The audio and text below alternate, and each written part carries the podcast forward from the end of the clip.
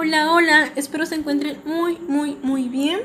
En este primer episodio vamos a abordar el tema nanotecnología, una alternativa para el tratamiento de aguas residuales.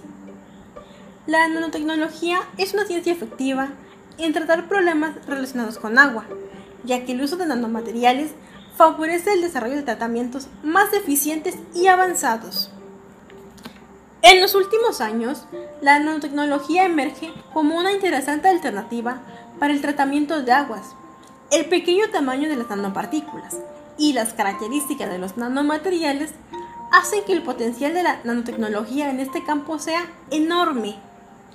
Por ejemplo, en la producción de membrana. Una membrana son láminas de material delgado que permiten separar los contaminantes según sus características, como el tamaño, la carga eléctrica. Para su fabricación se ha utilizado el grafeno, ya que tiene excelentes propiedades de permeabilidad y recientemente se demostró que es posible controlar la intercapa para hacerla selectivamente permeable, permitiendo así su uso en procesos de desalinación, alcanzando hasta un 97% de remoción de cloruro de sodio.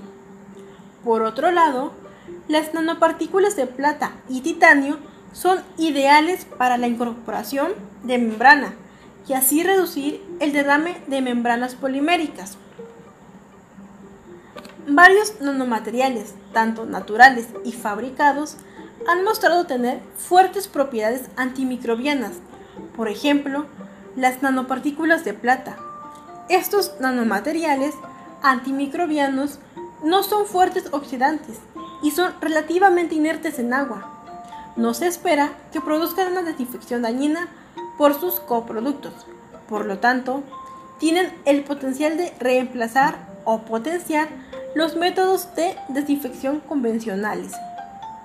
El campo de la nanotecnología aún no ha sido explorado del todo en nuestro país, pero es pertinente conocer que muchas técnicas pueden adaptarse a nuestras necesidades siempre y cuando se cuente con los conocimientos teóricos prácticos. Muchas gracias por su atención.